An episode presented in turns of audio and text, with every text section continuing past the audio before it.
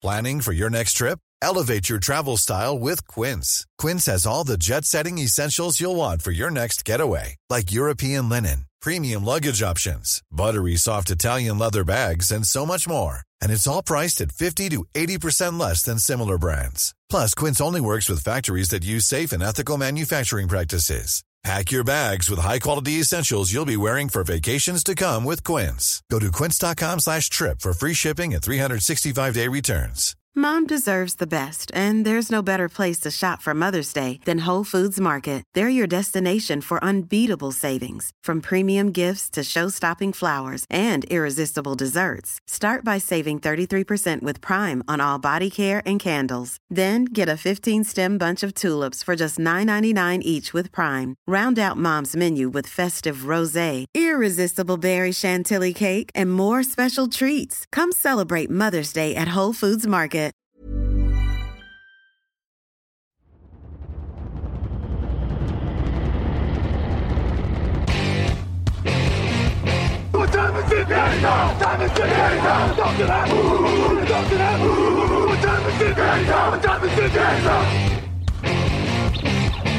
Got gun, Hulk left slot. Dixie left, T left. Mercedes, wide chip, Ricky. Fever left, 75, Katie, Omaha. Quick, going.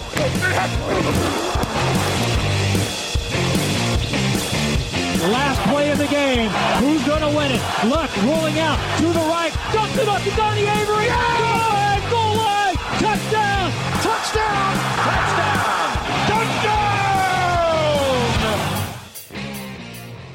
Salut tout le monde, bienvenue dans l'épisode 705 du podcast Touch dans l'actu. Raoul Villeroy au micro, très heureux de vous retrouver pour un nouvel épisode et pour une nouvelle année, une très bonne année 2024 à toutes et tous. Déjà, merci d'être avec nous euh, une nouvelle année euh, sur Touch dans l'actu et une très bonne année à mon compère du jour, Victor Roulier. Salut Victor. Et bonjour Raoul, bonjour à tous. Et oui, bonne année. Profitez car toutes vos équipes sont invaincues en 2024. Et ça, c'est important de le rappeler. Alors, sauf euh, avec le décalage Ah oui. horaire, si tu considères que les Vikings ont joué en 2024. Ah bah, Tant mais- pis pour vous, les Vikings. Mais on peut dire ça. Mais les autres, euh, oui. Euh, mais euh, le mardi, vous le savez, on débriefe trois affiches de la semaine. On va parler des Steelers qui retrouvent la forme au meilleur moment, des Eagles qui ont encore chuté durement. Et on va commencer par le match qui opposait les Lions aux Cowboys. C'était dans la nuit de samedi à dimanche. Et ça a donné 20 à 19 pour Dallas, Victor. Une 16e victoire à domicile de suite pour les Cowboys. Alors, évidemment, l'action qui fait parler dans ce match-là, on, va, on va tout de suite l'éluder, euh, je te propose, Victor, c'est la, la fin avec la tentative de conversion à des points des Lions qui est réussie, puis annulée, puis retentée deux fois. Est-ce qu'on peut juste, parce que je lisais sur les réseaux que c'était pas simple de comprendre ce qui s'était passé, est-ce qu'on peut juste donner un tout petit peu d'éléments, d'explication de ce que nous on en a compris, Victor? Est-ce que toi tu, tu saurais nous refaire un tout petit euh, débrief de pourquoi est-ce qu'il y a eu cette pénalité? Qu'est-ce qui s'est passé en fait sur cette action? Alors la question, c'est l'éligibilité des joueurs à recevoir la balle. Euh, un lineman, par définition, est euh, de base inéligible à recevoir le ballon. Sauf s'il se déclare à l'arbitre. Et toute la question est là, c'est qu'en fait, euh, Decker, donc Tyler Decker, le left tackle, est venu se déclarer à l'arbitre, mais au lieu de venir tout seul, ils sont venus à plusieurs pour euh, brouiller les pistes, entre guillemets, pour que, les Cowboys euh, ne, ne sachent pas exactement ce qu'ils préparaient. Et apparemment, l'arbitre aurait mal compris et aurait considéré éligible 70 au lieu du 68. Euh, alors autant en français, euh, le, ça, peut, ça peut se comprendre, Non. autant 68 et 70, c'est quand même pas du tout la même chose. Donc je suis un peu surpris, d'autant plus que 70, tu le vois arriver après, en fait, euh, alors que Decker s'est déjà déclaré. Donc c'est vrai que c'est un peu confus. Euh, on ne sait pas tellement ce qui s'est passé. Il y a peut-être une erreur d'arbitrage qui coûte peut-être second seed euh, aux Lions et offre la NFC Est aux Cowboys. Mais, euh, mais après tout, euh, le, le problème, c'est qu'à partir du moment où tu n'as pas un micro sur les arbitres, Mm. un micro sur les joueurs, c'est très difficile de savoir exactement ce qui s'est passé. Mais la, la conséquence qu'on voit tous, c'est qu'en effet, cette conversion à deux points a été annulé. Annulé. Et derrière, les Lions la retentent deux fois, puisqu'il y a une fois où euh, derrière, euh, Jared Goff lance une interception, mais euh, Mika Parsons, je crois, est hors jeu sur l'action, donc elle est rejouée en se re-rapprochant au niveau de la ligne. Et derrière, il tente une passe qui est incomplète vers Mitchell, et cette fois-ci, elle est ratée.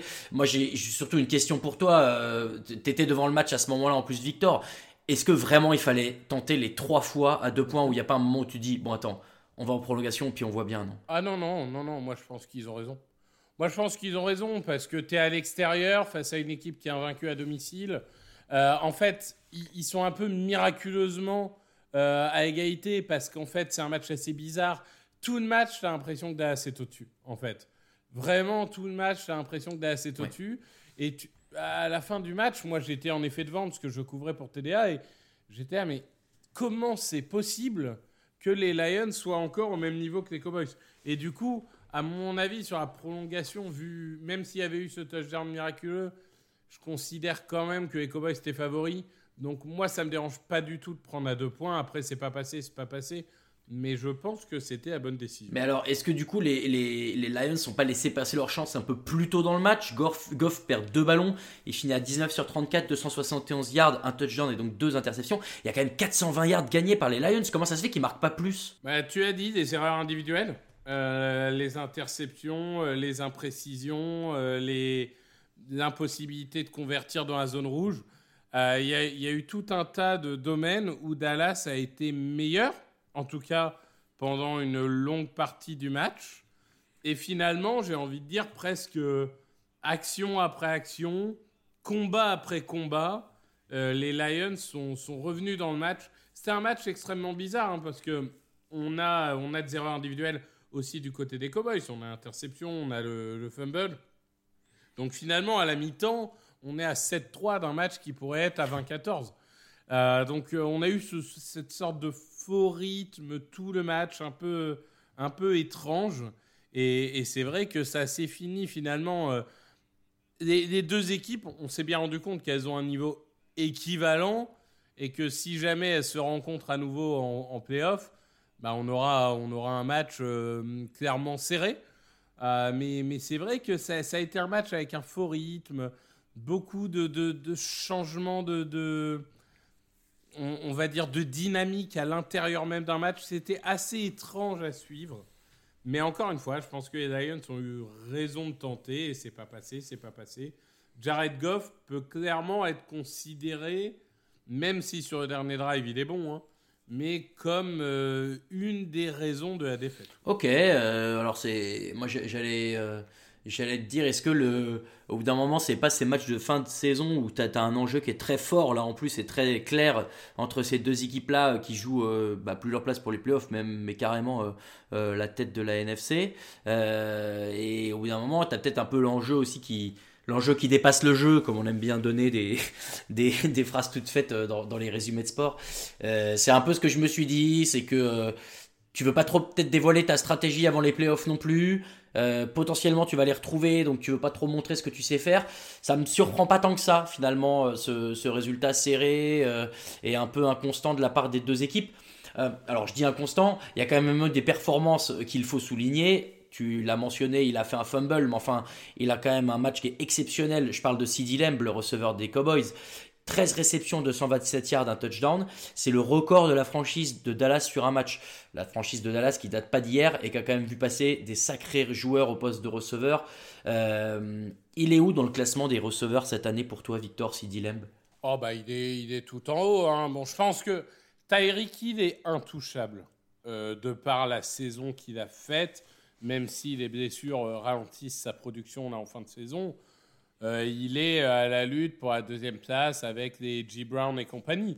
Mais euh, pas plus hmm. bas, quoi. C'est, pour moi, c'est deuxième égalité euh, au maximum. C'est un, un joueur, moi, que j'ai toujours aimé, même à l'université. Il a gommé ses problèmes de drop, même si parfois ça lui revient un tout petit peu dans certains matchs. Là, après, le fumble, c'est, c'est plus de la malchance. Moi, je trouve toujours que cette règle du touchback est absolument catastrophique, qu'il faudrait changer. Mais, mais clairement, euh, si, si, Dallas gagne ce match, c'est uniquement grâce à Lamb. Parce qu'il il a littéralement marché sur la défense. Tu y a Dak Prescott, quand il était sans solution, il, il lançait à Sid Lamb et puis démerde-toi, quoi. Et le mec s'est bien démerdé, hein, faut Largement. le dire.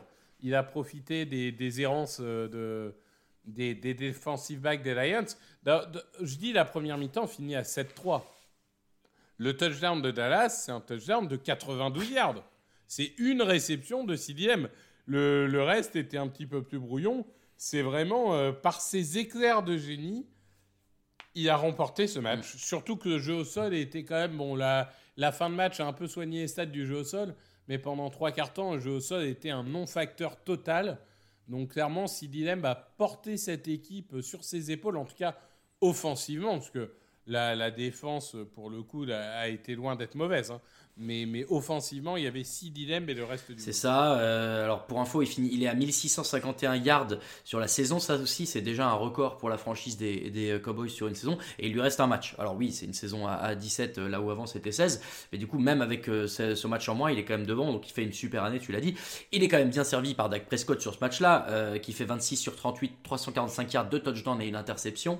On en a déjà parlé, Victor, ensemble dans des podcasts de preview les semaines précédentes. Dak Prescott, il arrive dans un niveau de forme euh, que je trouve il a rarement atteint depuis son début de carrière en NFL. Et cette équipe des Cowboys, en plus à domicile, parce qu'elle est quasi assurée de jouer tous les playoffs à domicile, elle va être un sacré euh, poil à gratter. Euh, et enfin, n'importe qui qui les joue n'est pas content aujourd'hui en playoff, Victor. Oui, après, ils vont avoir cette fameuse pression médiatique que Dallas adore mettre sur ses joueurs, en mode ça fait 30 ans que vous n'êtes pas allé en finale de conférence, blablabla, euh, qui doit jamais être évident à gérer, mais c'est sûr qu'ils arrivent en bonne forme.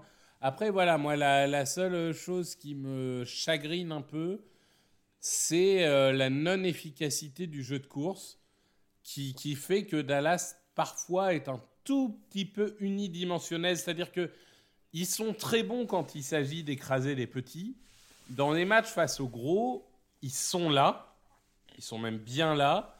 Mais euh, attention à ce que ce côté unidimensionnel, si on a un jour euh, moyen de Dak Prescott, ne leur coûte pas la victoire. Donc euh, je, dirais que paradoxalement, ça m'a presque plus rassuré pour les Lions que pour les Cowboys.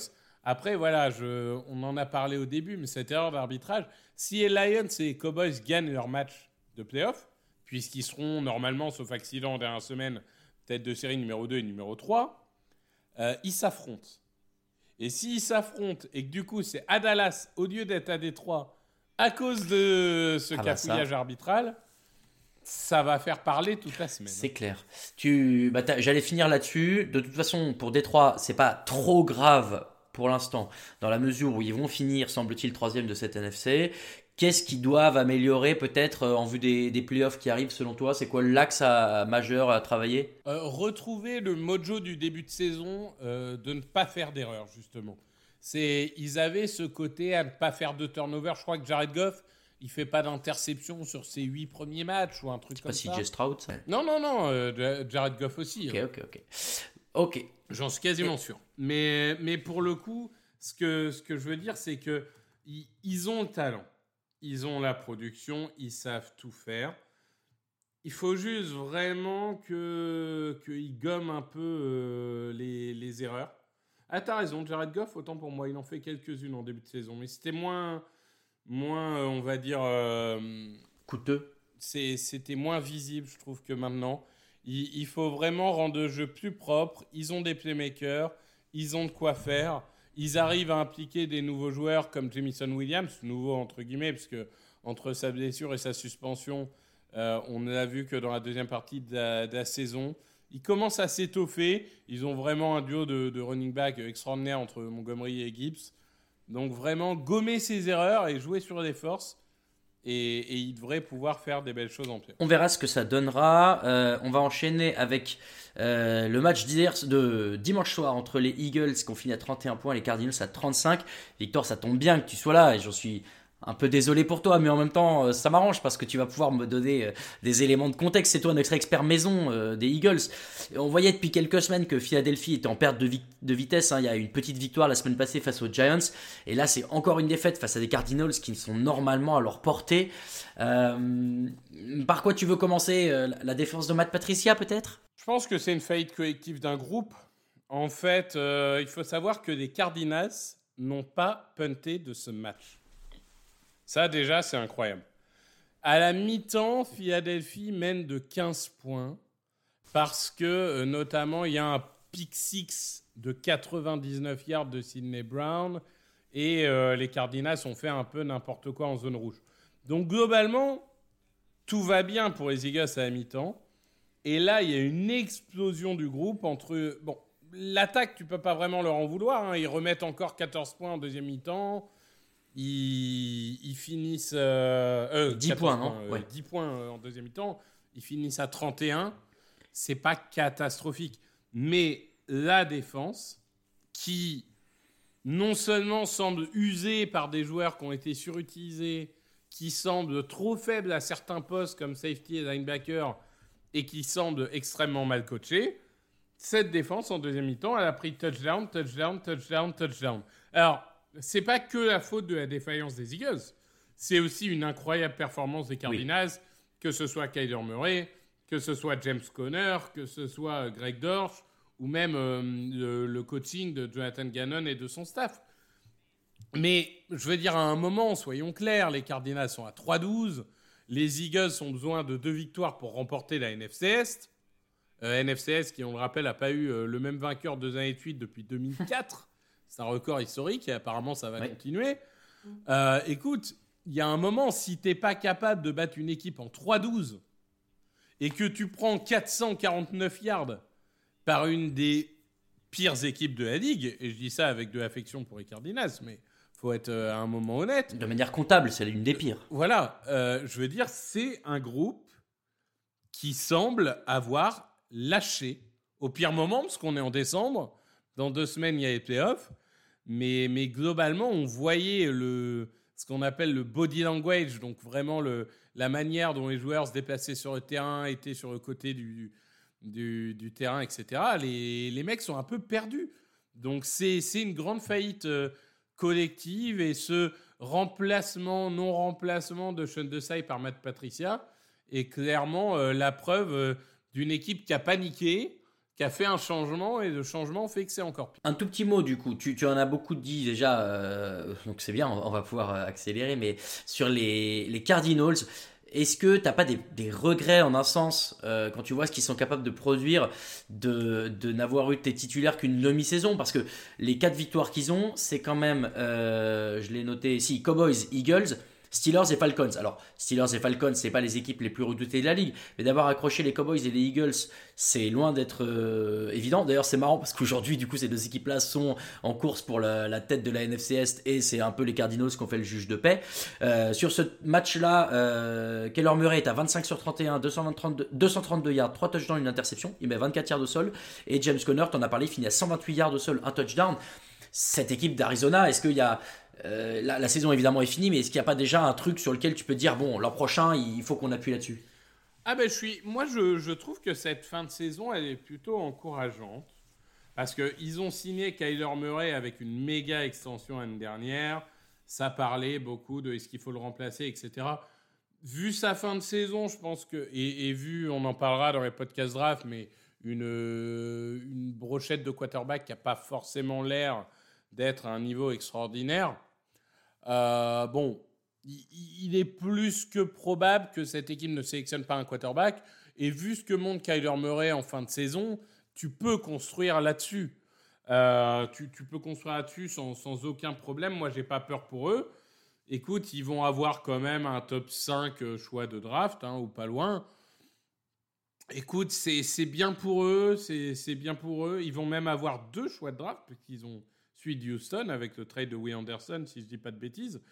Donc écoute, tu as un groupe qui manque de talent à plein de positions, euh, qui là a fait un grand match, mais euh, faut pas se voiler la face, ça fait pas d'eux une, une bonne équipe. Mais tu as, des fondations sur lesquelles bosser et tu as des ressources pour renforcer l'équipe. Donc je dirais que cette fin de saison, elle est encourageante.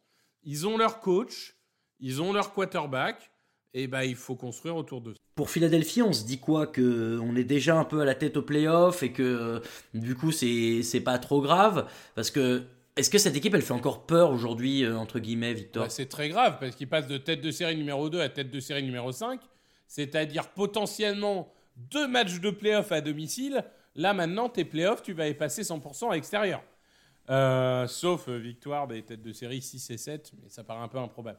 Mais euh, donc, donc c'est, c'est une énorme, une énorme erreur sur un plan stratégique d'avoir perdu ce match. Et non, cette équipe des Eagles, ça ne fait pas peur. Je veux dire, elle a perdu 4 matchs sur 5. Elle a plus de défense.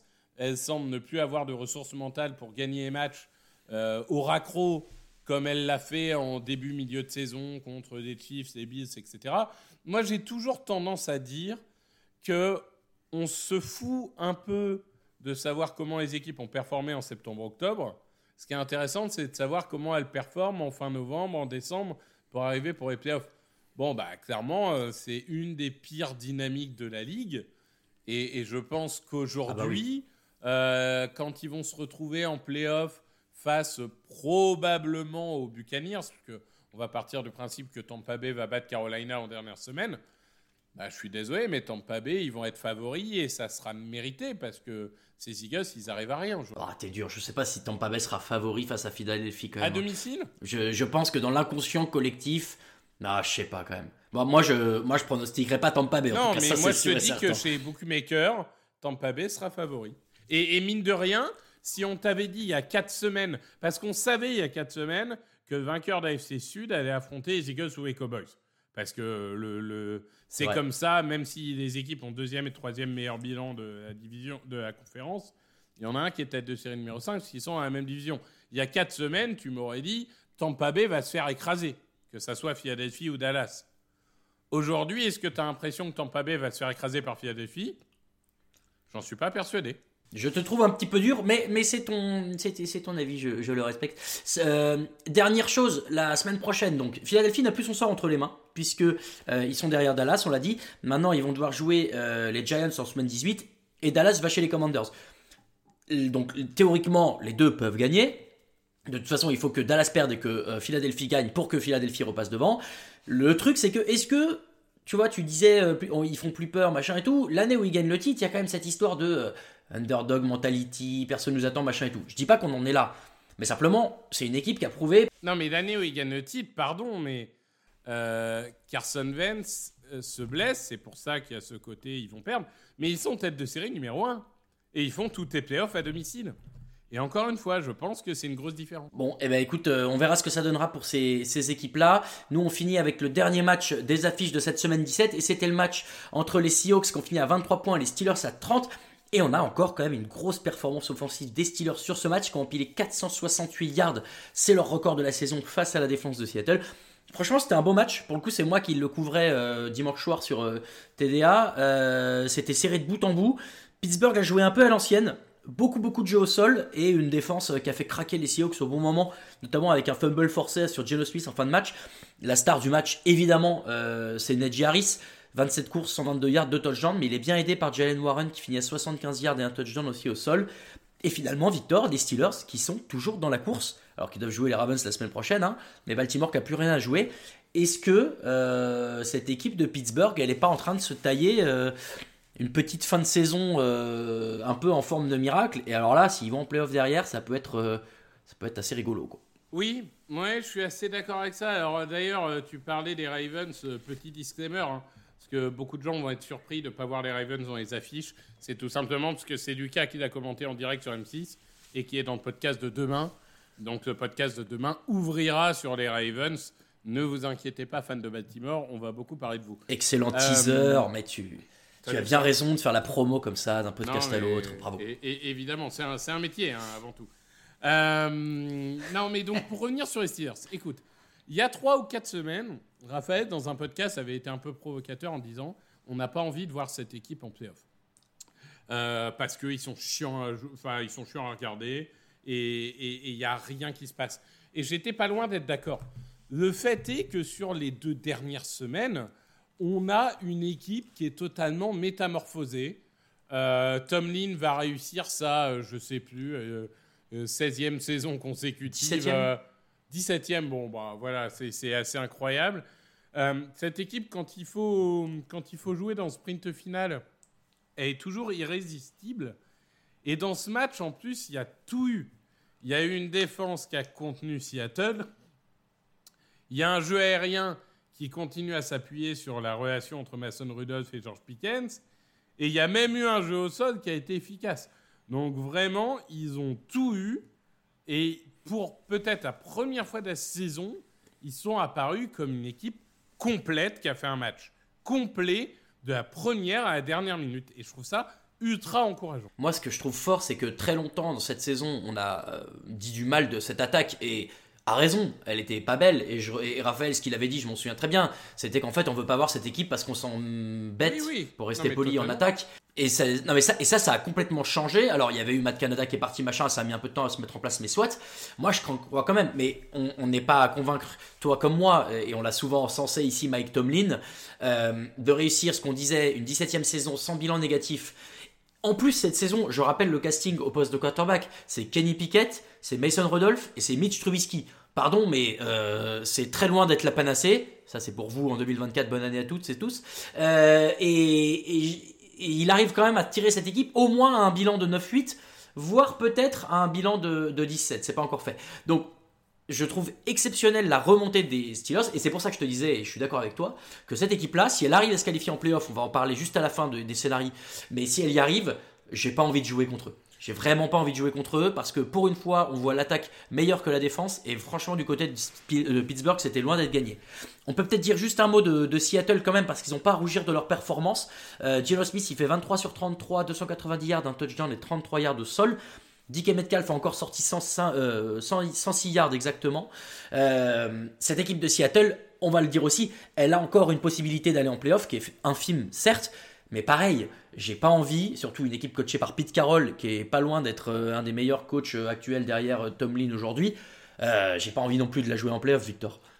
Oui, bah les, les Rams et les Rams et les Seahawks sont un peu les épouvantails de la NFC. Bon, on en parlera malheureusement pour les Seahawks, ça semble peut-être un petit peu mort euh, parce qu'ils n'ont Oui. pas de tiebreaker contre les, les Packers. Mais c'est vrai que c'est une grosse déception parce qu'il y a du potentiel dans cette équipe. Il y a une explosivité offensive qui est, qui est non négligeable. Je trouve que malgré tout, euh, ce match est un peu symptomatique d'une défense des Seahawks qui n'a pas forcément apporté ce qu'on attendait cette saison. On attendait un gros développement du backfield défensif. Bah, finalement, ça a été un peu compliqué à l'image de Tarek Woolen. On attendait une ligne défensive en progrès. Bah, finalement, elle se montre un match sur deux. C'est pas l'attaque qui perd ce match, même s'ils auraient pu être plus efficaces. Mais bon, on découvre pas que la défense des Steelers, euh, c'est quand même une très très bonne défense. Tu marques 23 points, on va dire que tu fais le boulot. Mais, mais quand tu vois la défense se prendre euh, 400 yards et, et 30 points, euh, c'est quand même là que, que le bas blesse et j'ai l'impression que ça sera quand même encore et toujours le grand chantier d'Inter. Et tu vois, ils, sont, passent pas très loin parce que sur ce match-là, en, fin de match, euh, après que les, Steelers marquent le, les, les 3 points qui les font passer à 10 points d'avance, euh, Geno Smith re-récupère la balle euh, après son fumble et en, moins de, enfin je sais plus, je crois en une minute en gros, il retraverse le terrain, il arrive devant la end zone et là il se contente d'un field goal. Et, et c'est peut-être ça qui a manqué aussi à Seattle, c'est un peu de finition. Tu l'as dit, on, on peut, on peut finir là-dessus. Le scénario, il n'est pas simple pour eux. Ils doivent aller jouer à euh, Arizona la semaine 18. Donc déjà, là, on a vu qu'Arizona, c'était quand même pas simple. Euh, quand bien même ils gagnent, il y a beaucoup d'autres prétendants. Je crois qu'aujourd'hui, il y a, il- j'ai regardé, il y a 6 équipes pour deux places. Non, alors sur, sur la. On, on va dire que globalement, oui. Alors théoriquement, il y a six équipes. Mais en vrai, euh, le, le plus probable, c'est que Il y a ça la se NFC joue- Sud, ouais. C'est que ça se joue. Alors, il y aura le vainqueur de NFC Sud, on verra qui c'est. Et après, euh, les Rams sont qualifiés. Et le septième, en fait, si Green Bay bat Chicago, Green Bay est en playoff. Après, c'est jamais. Oui. euh, la NFC Nord, surtout cette saison, euh, c'est jamais gagné d'avance. Mais du coup, Seattle, en fait, doit battre Arizona et en plus espérer que les Packers perdent contre les Bears. Tout est possible avec euh, la NFC Nord, tu l'as dit, mais bon, c'est pas le scénario le plus attendu. En revanche, pour les, les Steelers, euh, eux, je- où est-ce qu'ils jouent? Oui, si, on l'a dit, voilà. Ils jouent chez les Ravens, qui n'ont plus rien à jouer. Euh, pareil, ça veut pas dire qu'une victoire les qualifie, mais euh, est-ce que c'est un peu plus probable peut-être? Les Ravens, ils vont pas aligner les titulaires, Victor. Alors, euh, bah, Alors, ça, c'est un vrai débat euh, qu'il faudra ouvrir dans, dans la preview. Mais euh, pour les Ravens et les Niners, Et ce sera notre podcast de jeudi, merci. Exactement. Parce que pour les podcasts, pour les, oh, pour les Ravens et les Niners, euh, si tu mets pas tes titulaires et que en plus il y a la semaine de repos, ça veut dire que tu arrives en playoff avec des joueurs qui n'ont pas joué depuis trois semaines. Est-ce que vraiment tu as envie de prendre ce risque? C'est un vrai débat. C'est une vraie stratégie. Euh, je pense pas qu'il y ait de bons. De, de bonnes solutions, mais quoi qu'il arrive, les, les Steelers auront besoin aussi d'aide un peu supplémentaire, parce qu'ils auront aussi besoin que les Bills perdent contre les Dolphins, puisque l'AFC est folle, puisque les Bills, par exemple, hein, je prends les Bills en illustration, peuvent finir tête de série numéro 2 ou peuvent être éliminés des playoffs. Et ça, c'est assez incroyable. Ça, c'est quand même pas mal. C'est vraiment la dernière semaine en AFC. Ça va être un bazar total. Et, écoutez bien la preview parce qu'il y aura euh, tous les scénarios, etc. Ça va, être, euh, ça va être un bazar absolu. Et écoutez bien la preview parce que vous aurez deux excellents euh, chroniqueurs derrière le micro, en l'occurrence Victor et moi-même, excellent Isigre. Mais d'abord, euh, puisqu'on va, on va terminer ici euh, ce podcast de débrief des affiches, demain vous aurez le débrief de toutes les autres affiches de la semaine 17. Il y a eu euh, d'autres matchs, et on en a parlé évidemment, le match entre les Dolphins et les Ravens, mais il y a eu d'autres affiches complètement catastrophiques, il faudra quand même en dire un mot. Et ça, on laisse la main à Alain Mattei et Lucas Vola. Mais nous, Victor, on se retrouvera jeudi pour faire la preview de cette dernière semaine 18 qui a encore plein d'implications possibles dans plein de matchs différents. Donc accrochez-vous, ce sera euh, une fin de saison euh, assez euh, dynamique. Et, et puis bah voilà, en tout cas merci d'avoir été avec nous là pour ce petit épisode de débrief des affiches. Merci beaucoup Victor de cette première de l'année tous les deux. Merci Raoul, merci à toi. Et puis, on vous l'a dit, vous retrouverez sur Touchdown Actu tous les résumés, euh, bah, le résumé du match euh, que nous on n'a pas encore vu, mais dont vous aurez le résultat en écoutant ce podcast euh, de ce soir, hier soir, et puis le podcast de demain, les previews et tout Mais il ça. n'y a, pas- y a pas de match ce soir. Hein? Ah bon? Tu, tu insistes, mais il n'y a pas de Il n'y a match pas de Monday soir. Night Football Mais au non. moment? Tous les matchs ont été joués. On m'a menti. Non, il n'y a pas de Monday Night parce qu'en fait, Monday Night, pour tout te dire, a été décalé au samedi pour pouvoir laisser ce soir la primauté aux demi-finales universitaires. Ah mais exceptionnel Eh ben voilà, donc euh, en plus vous apprenez les choses en même temps que moi euh, dans ce Et podcast. oui, parce que ce soir, euh, vous aurez, vous aurez Washington, Texas et vous aurez Michigan, Allez, Alabama. eh ben, bon courage à tous ceux qui aiment le football universitaire. Et puis pour la NFL, vous avez l'adresse, vous avez le nom, c'est touchdownactu.com. Pour tout le reste, eh ben, euh, à très bientôt sur les plateformes de podcast pour retrouver les épisodes prochains et euh, sur le site pour toute la- l'actu de la NFL. Très bonne fin de journée. Encore une fois, très bonne année 2024 et à très bientôt. Ciao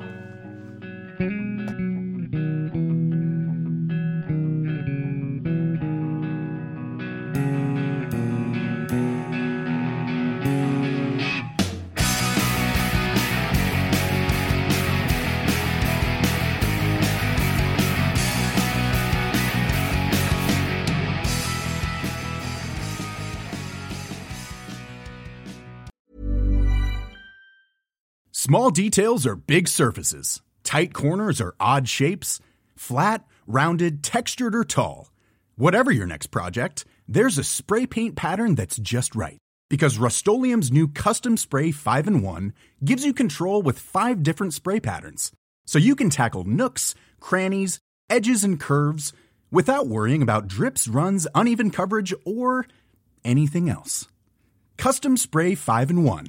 Only from Rust Mom deserves the best, and there's no better place to shop for Mother's Day than Whole Foods Market. They're your destination for unbeatable savings, from premium gifts to show-stopping flowers and irresistible desserts. Start by saving 33% with Prime on all body care and candles. Then get a 15-stem bunch of tulips for just $9.99 each with Prime. Round out Mom's menu with festive rosé, irresistible berry chantilly cake, and more special treats. Come celebrate Mother's Day at Whole Foods Market.